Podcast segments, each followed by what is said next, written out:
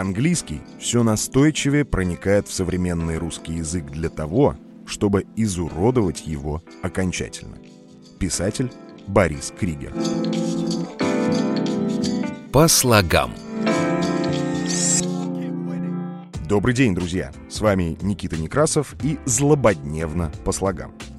Сразу хочется сказать, что я полностью согласен с Борисом Кригером, так как в русском языке существует масса слов, которые с легкостью могут заменить новоявленные англицизмы. Надеюсь, что эти забугорные словечки, проникая в наш язык с легкой подачей молодежи, являются просто веянием времени. Сегодня расскажу вам об одном из таких слов. Это слово «кринж». Словарь. В злободневно по слогам мы обращаемся не к толковым словарям, а к англо-русскому словарю. Если глагол to cringe перевести с английского дословно, значение будет таково – съеживаться, содрогаться. В качестве примера могу привести такую фразу. He cringed away from the blow. Он дернулся, уклоняясь от удара – но, перекочевав в русский язык, из глагола слово стало существительным и начало склоняться по правилам русского языка. У нас кринж начал обозначать чувство стыда за что-то или отвращение. Слово стало аналогом выражения «испанский стыд». Кстати, что это выражение значит, вы знаете? Расскажу. Испанцы первыми обозначили это особое состояние. «Vergüenza ajena» что переводится как «стыд за другого» или «чужой позор». Сейчас. Поселившись в русскоязычном интернете, слово «кринж» обрело свой второй актуальный на сегодня смысл. А произошло это путем метонимического переноса. Объясню.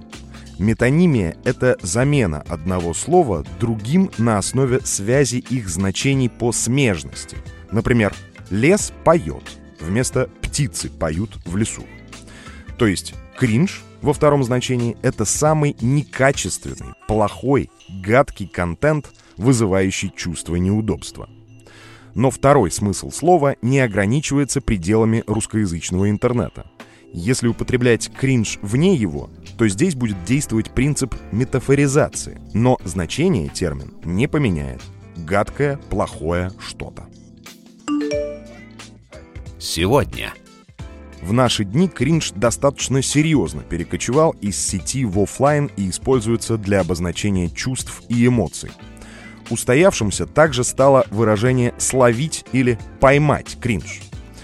Как могли бы и, говорят лингвисты, у слова появилась валентность, высокое сочетание со знакомыми всем словами.